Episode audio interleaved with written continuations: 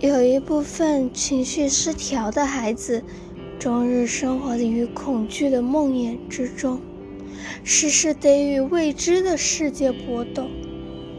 有些孩子则生活在暴力的阴影下，生活之凄惨，尤其是言语所能形容的。有些孩子活得犹如动物般没有尊严，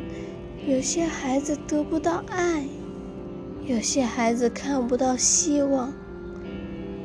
然而，他们却都强忍着活了下来，因为除了接受现实之外，他们别无选择。